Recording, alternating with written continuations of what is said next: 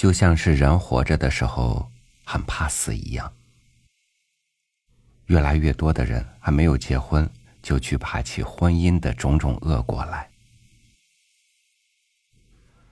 婚姻从什么时候变得好像和死亡一样，让人觉得可怕了呢？今天和您分享罗兰的文章《离婚感情的处决》。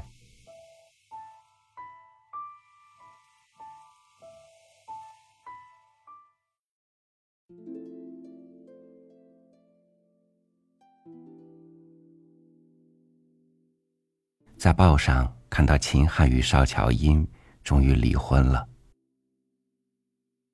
我不是个影迷，秦汉的电影我一次也没看过，但这并不妨碍我对他们这场婚姻悲剧的关切，因为他们正是现代社会形态下婚姻触礁的一个典型。他们离婚的消息正式公开的那天。我看了两家报纸的报道，这两家报道恰好有一家是完全站在秦汉这方面，另一家完全站在邵乔英那方面的。看站在秦汉这方面的报道，你会觉得邵乔英过分能干、跋扈，而且着眼点全在钱财，使秦汉不能忍受。站在邵乔英那方面的报道，却又使你觉得。即使最后房子也归了秦汉，儿子也归了秦汉，又未曾见到有关什么赡养费的约定，似乎邵乔因做了很大的牺牲。况且他们当初酝酿分手的导火线还有一个第三者在内。我相信，对这样一个知名度很高的夫妇的离异，社会上一定充满着见仁见智的看法。大家站在自己同情的一方，衡量这件事的是非曲直。但可悲的是，婚姻上的问题几乎全不是是非曲直所可以衡量的。他所赖以维系的，只是那点极抽象又极其重要的感情。夫妇二人没有先天的血缘亲情，全属后天的两情相悦。所以，你不能希望婚姻关系的任何一方保证当初的海誓山盟永远不变。先天的感情可以不变，因为它与生俱来；后天的感情没有任何条件可以约束，使它不变。这也就是说，当双方中任何一方变了，那就是变了。责备、恳求、限制。最多都只能收效一时和表面，而很难彻底改善。这是婚姻悲剧之所以令人悲哀。常见一些已经离心离德的夫妻，在彼此争吵的时候，会高声责问对方：“你当初如何如何，现在怎能翻脸无情？”这话用来发泄一时愤怒则可，对于事实则并无不义。而且在面红耳赤、大吵特吵之后，伤感情的心底话一经出笼，再想收回，万分困难。只有增加了双方的恶感，而不能因为你这一争吵就换回了对方的良心。世上最悲哀也最愚蠢的事。是向一个已经收回了感情的对象去索要感情，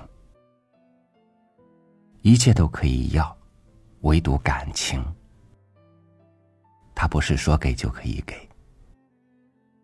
偏偏感情破裂的夫妻们，总要有很长的一段时间扮演这种愚不可及的角色，以为凭道理、凭恳求或威胁，可以要来感情。我提秦汉与邵乔英这对银坛夫妇为例，是因为他们的离婚是现代社会典型的离婚。夫妻双方各执一词的词，也是现代面临离婚的夫妇们典型的词。丈夫太风流，妻子太能干，是表面上的原因。其实两者是长时间的互为因果，孰后孰先可能很难判断，也不必去判断。妻子太能干，容易导致丈夫向外发展，去寻求安慰和对自己的肯定。丈夫有外向发展的可能性的时候，也会加强妻子倾向事业，在事业上去寻求自我肯定与安全感。否则，丈夫变心的话，自己如何为生呢？现代妇女时常缺少这样一份安全感，因为女性们先天自相残杀的特性，使大多数的家庭妇女处于一种随时自危的境地。于是，稍微有点办法的，最低限度也给自己弄个生活圈子和使自己略感放心的收入。婚姻专家们不是也常劝那些缺少安全感的家庭妇女们，出来参加一点活动，和给自己建立一点谋生能力吗？其实，等这些妇女有了家庭之外的生活天地和自己的收入之后，副作用也就快要发生了。先生，该产生自卑感了，该觉得。家中清锅冷灶，没有温暖了。本来有外遇，还只能怪自己见异思迁，现在可是有理由了。是你不顾家，处处表现比我强，逼我如此的呀。做女人也真难，做现代女人更难。古代女人没有选择，只能三从四德的听天由命，随丈夫纳三妻四妾，还可传名千古，落个贤妇之名，也令人羡慕做丈夫的名士风流。但也就贤为她没有选择，所以不必三心二意，这太太是当定了。故事叫原配夫人。多少比那些后来的还算是居上一点儿。他所生的孩子也享有光明正大的嫡子的权利，和庶出者不必相提并论。名分上，落得个正室之名，也就罢了。现在不行，因为法律不准重婚，却准许离异，所以一旦丈夫发生二心。最佳的成全自己和新欢之法，就是逼你离婚。而妻子这方面，也正因为有离婚的最后一条路，在被精神虐待的忍无可忍的时候，也就不知不觉的加强了这样的选择。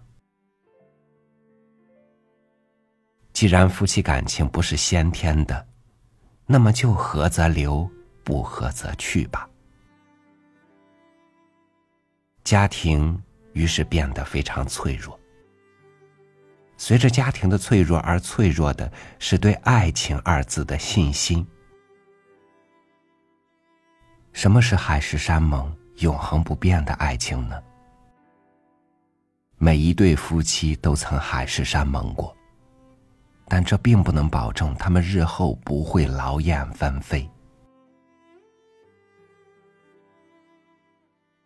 爱情脆弱不要紧，承认这个事实也就罢了。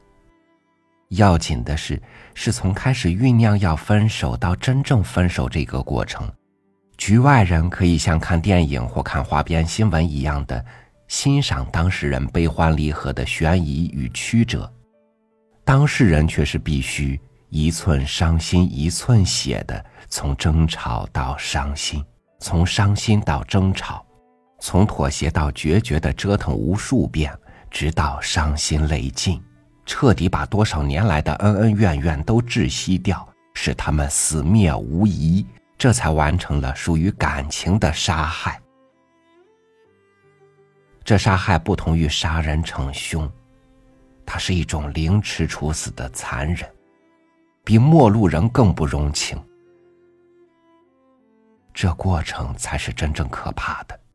局外人不可全无同情心的只看热闹。当他们双方把心中残余的最后一点点感情也处死了以后，新闻的读者们才可以看到大结局。谁还忍心去评判他们谁是谁非？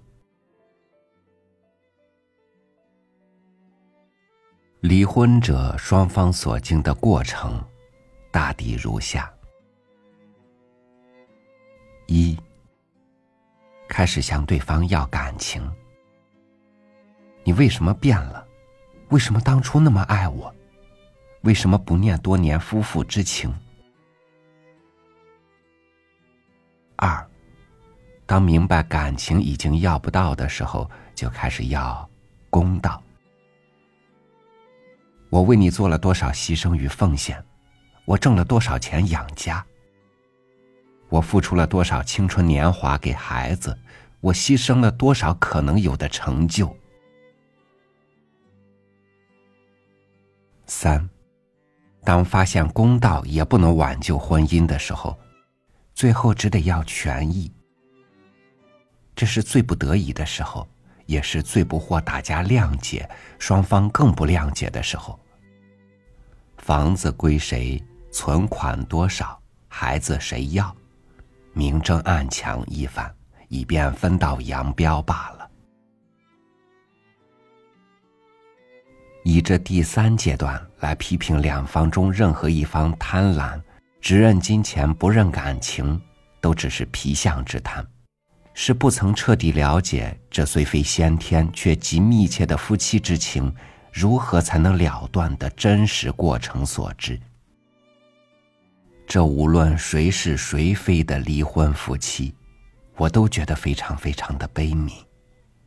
而曾经同甘共苦的夫妻，彼此之间相互仇恨与折磨，有时反不如萍水相逢的陌生人之间可以发挥几分人性与同情。人生不过数十寒暑，为什么和这最亲近的人？互相折磨、仇恨起来，却是这样的残忍与冷酷啊！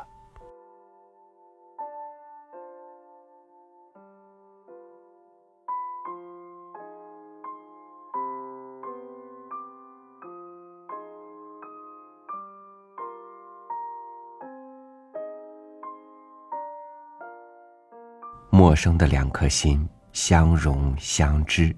自然会有甜蜜，而把亲近的两颗心，最后要硬生生的扯开，自然会流血。爱，终归是要走上三条路：甜蜜如初，平淡如水，反目成仇。所以，人生无论在经历什么，都是在学着怎么做个人呢？感谢您收听我的分享，我是朝雨，祝您晚安，明天见。